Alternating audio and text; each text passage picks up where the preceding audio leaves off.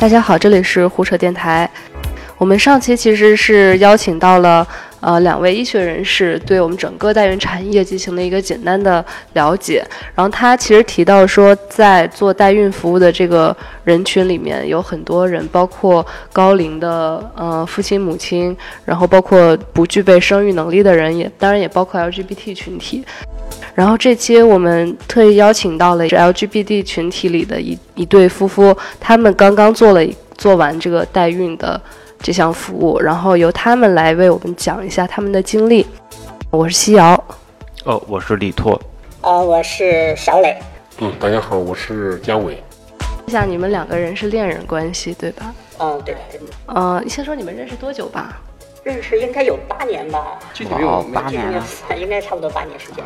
认识这么久，为什么突然说想要一个宝宝？其实我在跟那个嘉伟没认识之前，然后我在上大学的时候，就我就看到一个一个父子的一个亲子的那个照片，觉得哎很向往这种挺好，但是也没有说一个代孕呀什么这个。然后后来和那个嘉伟我们在一起之后，然后也对未来有规划嘛，我们都比较喜欢小孩，然后所以所以我们就想说，就是通过代孕可能能实现这个梦想。所以，我我有几个问题啊。第一个就是，我听说这个就是男人过了三十五岁之后，有这种强烈的想要孩子的这种心情。不知道，呃，这是我这么拐弯问你们年龄好不好？就是你们觉你们认可这个说法吗？确实是这样。我觉得对我来说是这样。三十岁是一个分水岭，可能三十五岁又是又是一个。哎，比如在年轻的时候，你觉得小孩比较烦啊，哭了闹了的。但是三十五岁之后，你突然觉得这小孩就是一个天使啊，就是，然后马上从那种。想做父亲那种感觉就来了。但是我们作为这个群体的话，通过什么方式能有自己的孩子？一开始的时候，虽然没想过当丁克，但觉得这个路还是很挺挺难实现的。呃，我还有一个问题，其实，呃，大概就是 LGBT 群体开始做代孕、海外代孕这个这个行为吧。我觉得在这个群体好像也就是去年或前年才开始。然后你们有没有受到，就是有没有受到就是圈里 KOL 这些人的影响？我觉得要孩子是一件非常严肃的事情，不能受任何的影响，完全要遵循自己内心的想法。你把这些想好了，然后你自己再去要。其实我们在一五年就开始了解这块儿，我们也比如说我们从开始了解中介机构，到自己内心完全准做好准备，其实也差不多用了整整一年的时间。对，不是说今天看到别人代孕了要做爸爸了，然后明天你就去了。我觉得不是的，我觉得任何人都有一个。反反复复，心里一个嗯确认的这么一个过程。当你们确定自己要做父亲的时候，有没有想过说我去领养一个？嗯，领养我我没有想过，我自己感觉 感觉比较复杂吧，领养的。就一开始可能也听过，就是其他的朋友就是也有通过，比如说像领养啊什么这样的一个渠道，但是我们后来了解，就是说可能没有那么的。简单，而且就是可能领养的话，对这个家庭可能也有要求，不是说你想去带那个领养就能领养的。然后后来就想说，那还是带我们自己的宝宝。嗯，那当时做完这个决定之后，就是只是你们两个人决定了就 OK 了，还是说也要问一下你们双方各自的父母是怎么想这件事情的？没有问过父母，我觉得这个事情呢是完全你自己做决定。一旦孩子比如说出生了的话，那父母首先他是喜欢。宝宝的喜欢下一代的，他们应该不会有反对。会让他们带宝宝吗？带孩子这种？应该会吧，会搭把手。比如说每天两个人都开始忙的话，那只能让父母搭一把手。应该会看那个家里的那个父母现在也很期待，一直在问说什么时候出生啊？但是不会说完完全全由他们带，是这样子的。啊，其实从整个呃取卵呀，包括代孕，整个会花很多钱，是对你们来说是一个压力吗？对你们有压力吗？确确实，从那个整个代孕的过程来看，就包括你那个中介机构的费用啊，然后还有那个 donor 的费用啊，还有那个代母啊，什么这些的费用，其实是还挺挺多的啊。对你们来说，就是全从这个消费的角度，总数能多少？呃，我们就是目前就是说不算差旅啊，因为差旅因人而异，每个人都不一样。代孕这块，包括医院诊所的费用，包括那个 donor 的费用以及代母的费用。当然还包括中间，比如说律师费啦、侵权的判决费啊，都方方面面吧，各种加起来，大概是十八万美元这样子。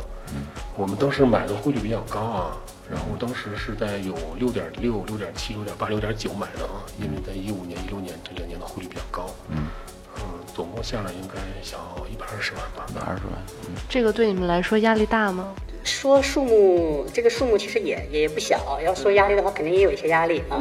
但是我觉得这件事情来讲的话，对我们来说可能更多的是动力，所以这个也促使我们就赶紧挣奶粉钱呗。所以你，所以你们是这种像，比如说我已经有车有房了，那我可以来考虑说我我想要一个小孩儿，还是说我我就算没有车没有房，我也要先有一个自己的宝宝？你们是哪种人？啊，那不是，那我们肯定就是说你在有一定的这种。物质基础的条件上，然后你再来考虑要宝宝。虽然刚刚说到是大概人民币一百二十万，呃，这样一个数额，但是它不是一次性的要把这个钱一次性拿出来，它是分阶段，在不同的阶段来支付不同的钱，所以我觉得这样还好，更像一个分期付款的感觉。对，分两年的时间，一点一点的付掉。对，嗯，哎，方便透露一下你们在从事是什么行业吗？分别？就是传媒行业吧。对，传媒也是传媒，传媒行业可以赚还是有很多钱前。途的，有前途的。嗯，但两个侧重点不一样。像刚刚你们也提到了好多项目，是有人说你只要交这钱，我全帮你打包做好，还是每一项都要自己去找？整个代孕的过程其实还说不说复杂，其实也挺复杂的，因为它涉及到很多方方面面都需要沟通。比如说像前期找 donor 尿，这是一部分，然后包括你那个对医疗机构都要考核，最后什么代母啊，嗯然后等等等等这些，而而且我们最终还是选择了这种中介机构，就是国内的中介机构来帮我们你刚刚说，呃，找捐就是 donor，然后还有之后的代孕，它其实是两个人是吧？两个人，嗯，对，他就是说，donor 就是其实就是基因母亲嘛，就是说你在做代孕的时候，你在选卵子，就是往往这个都是分开的吗？还是说，应该是百分之九十九点九都是分开的。哦为什么？因为 donor 它有年龄的要求，一般它是在女性成熟之后，二十二岁到二十八岁之间吧。然后代母呢，在美国法律规定了，你必须得生过自己的孩子才可以。一般的生过孩子之后，一年之后才可以做代孕母亲。所以呢，一般的代母可能都是在二十岁八十二十八岁以上了。后嗯哎，所以它两个时两个年龄一般的是就不重叠的，但是也有，比如说这个人呢，可能他给你做 donor，又同时又愿意做代母，这种情况也有，但是它是两个法律合同，非常非常少见的，一般律师也不会建议你这么做。美国那个 donor 那个机构和代母机构一般都是完全不同的机构，那像你们刚刚说的这些步骤，其实都是中介帮你们来完成的，你只需要决定我找这个代母行不行，这个卵子行不行就可以了。对我们可能给他提一些要求，需要什么样的，然后他给我们寻找之后，我们来确定是哪个适合我们。在选中介机构的时候就得特别的注意，对。你们是一次就选中了吗？没有半年时间了，要了解这个市场，我开始了解国内的，然后呢，最后东南亚的，然后在俄罗斯的，甚至印度也大概了解了一下。做代孕肯定是不合法的，那做这个代孕的中介机构是合法的吗？在国内？它现在一般国内的这种代孕机构，它不是叫代孕机构，它是叫辅助生育，然后可能是帮一些有就是生育问题的家庭来来帮他解决这个问题。就是刚刚你也说说俄罗斯，然后东南亚那边也有都了解，呃，最后为什么选择国内的这一家？其他国家的一般会有什么问题？就是我我们说的那个中介机构，其实都是中国的，但是只是说每一个中介机构他们在不同的国家做代孕，有的中介机构它是它的那个选的那个医疗机构啊，包括代母啊，包括基母，它这所有的完成是在美国完成的。有的机构它就是说我把这个放在俄罗斯来完成，有的是我放在泰国、东南亚，甚至还有一部分放在中国，放在中国的应该是非法的吧？非法的、非法的，就是地下的那种的。俄罗斯这边，嗯东南亚是合法的吗？其实泰国那边也是不合法的。泰国的法律泰国是刚通过法律就明确规定不合法的。对，然后俄罗斯呢，它本身对这个群体就是不排斥的。对排斥的，所以都是我觉得是不合法的。俄罗斯这边我听说的情况是，乌克兰好像是，就是俄语区的乌克兰可能是合法的，但是最近也是政策变得很厉害，这个受政策影响很大的。对对对，所以就是你在选中介机构的时候，你就要了解它目前主要做的是哪个地区的，是否合法，然后再就是你看它的这个合作的医疗机构在，比如说全美国或者是全世界这种排名，或者它的案例，那你们最后选择的是在哪儿落地实施的？我们最终选的是在美国做，因为我们综合考量了一下，就是你看刚刚提到那些地方它都不合法，那首先它在不合法的情况下，它肯定就一些地下的一些操作，而且从就是全世界的这个医疗技术水平来讲的话，我美国肯定是大家公认的这种技术水平是最高的。美国这边会比刚刚说的那些俄罗斯、东南亚会费用会贵很多吗？哎呀，其实我们周围周围也有很多朋友在聊，然后我们也在对比。其实大家公认的是美国会贵一些，确实贵一点。对，美国确实会贵一些。但是呢，就是在其他的地方来做的话，如果是你遇到有风险的情况下，比如说中途有各各种各样的问题导致你代孕失败，重新做，或者是其他的这种情况下，那它的费用加起来的话，就不比美国的要低了。你们中间有出现过什么问题吗？我们都比较顺利啊，我们就是一一次移植成功。我周围认识的一些朋友，他们有的在东南亚，有的在那个国内，有的甚至在乌克兰。一般都是问你移植几次成功的。哦，啊，一般都移植两次或者三次，甚至四次、五次。在美国呢，一般的一次成功的概率应该是在百分之八十这样子吧。啊，美国这么说的话，美国这种保险系数要高得多。就据我们了解，就是说，包括国内也好，泰国也好，什么这些地方，他就是很少做，比如说基因筛查呀这些，然后他就直接给你做受精卵，然后就直接到了培养到一定的天数，就是它就直接给你移移植进去了。还有就是说，他们为了保证他们的这个成功率，他会给你移植两个甚至三个。比如说你只想要一个孩子，那他为了保证他成功率，他给你移移植进去两个或者三个，然后这会儿再给你减胎，或者说就不减。如果这会儿就生出俩，你就默认要了，就这两个孩子。哎，两个孩子和一个孩子的费用是一样的吗？不一样，会高一点，双胞胎会高一点，因为双胞胎风险也高嘛。但是就是在美国来讲的话，一般情况下不会这样来操作。这个我补充一点啊，有个小细节，你刚才说的移植不是移植受精卵，应该叫移植胚胎。当胎精子和卵子在实验室到第三天的时候，一般就叫胚胎了。哦，目前的那种技术呢，美国一般是在那个实验室培育到第五天，然后国内呢，或者是东南亚啦、俄罗斯啊，这个一般的是培育到第三天，就这两天，它可是一个。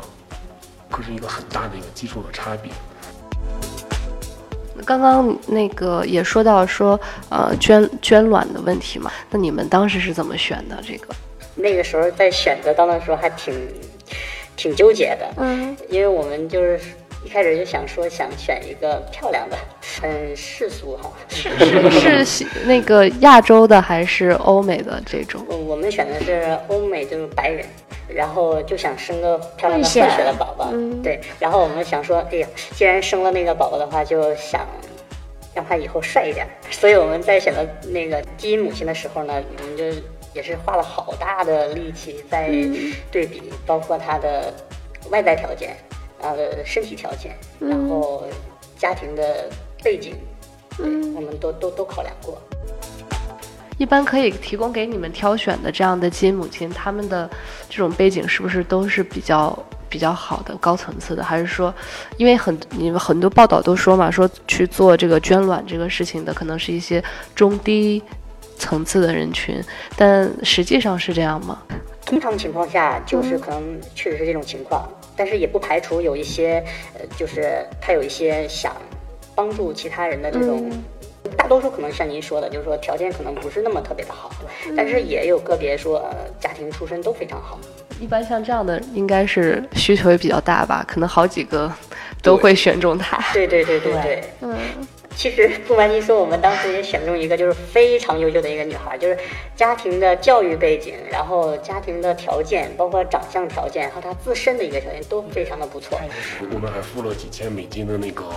给中介公司付的那个预付款，对，就是你只有付了之后才有资格对她进行下一步的了解，大概几千美金。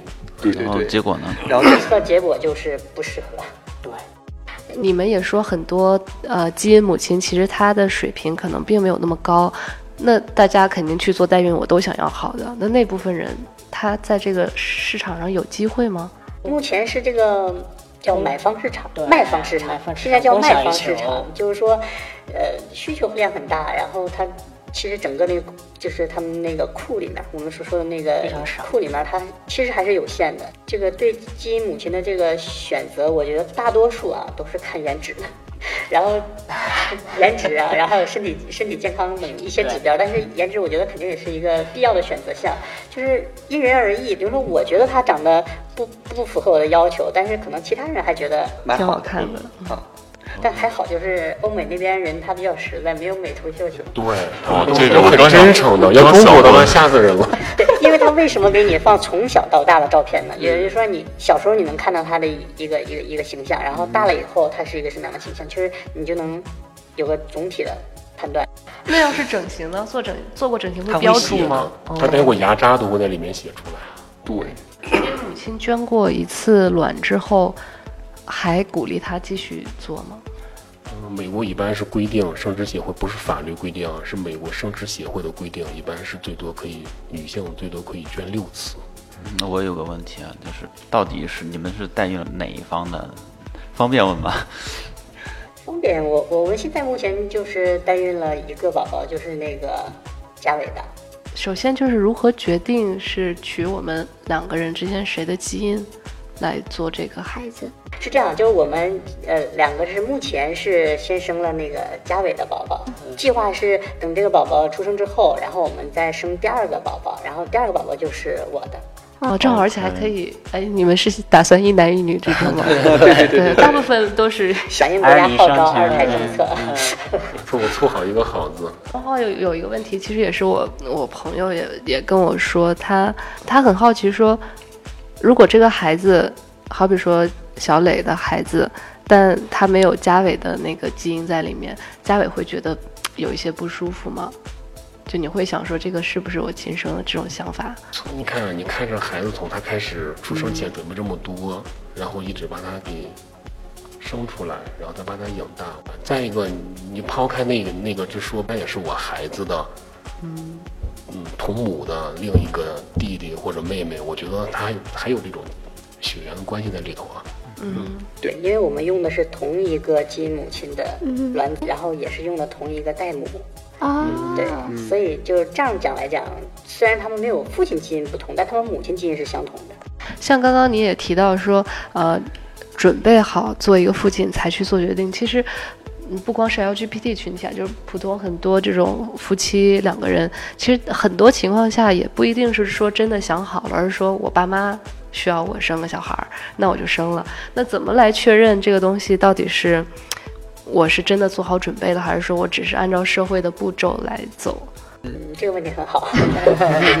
对，就什么是想好了呢？其实我首先就是觉得你要宝宝这件事情是你自己的事情，而不要受呃社会压力、舆论或者说这种家庭给你的一些需求，比如说是，呃，你到了这个年龄你就要结婚呢，你到了这个年龄你就要呃生宝宝啊，嗯，对你不要受这个的干扰。以后会产生很大的问题，就是生本身这件事情很简单，但是养这件事情很难。总结一句话就是，其实代孕其实还是一个相对简单的事儿，对于养养育来说，对对。对。嗯。但还有一点是说，这个代孕这件事情其实是一个医疗事件，但是还是被很多人炒作成了一个商业的事件就是他为了赚钱然后来操作，这个我觉得本身是不对的。对他可能对对这个医学的把控，然后风险的把控他就不足，就说只要有利润我就去做，然后反正风险都是你自己买单。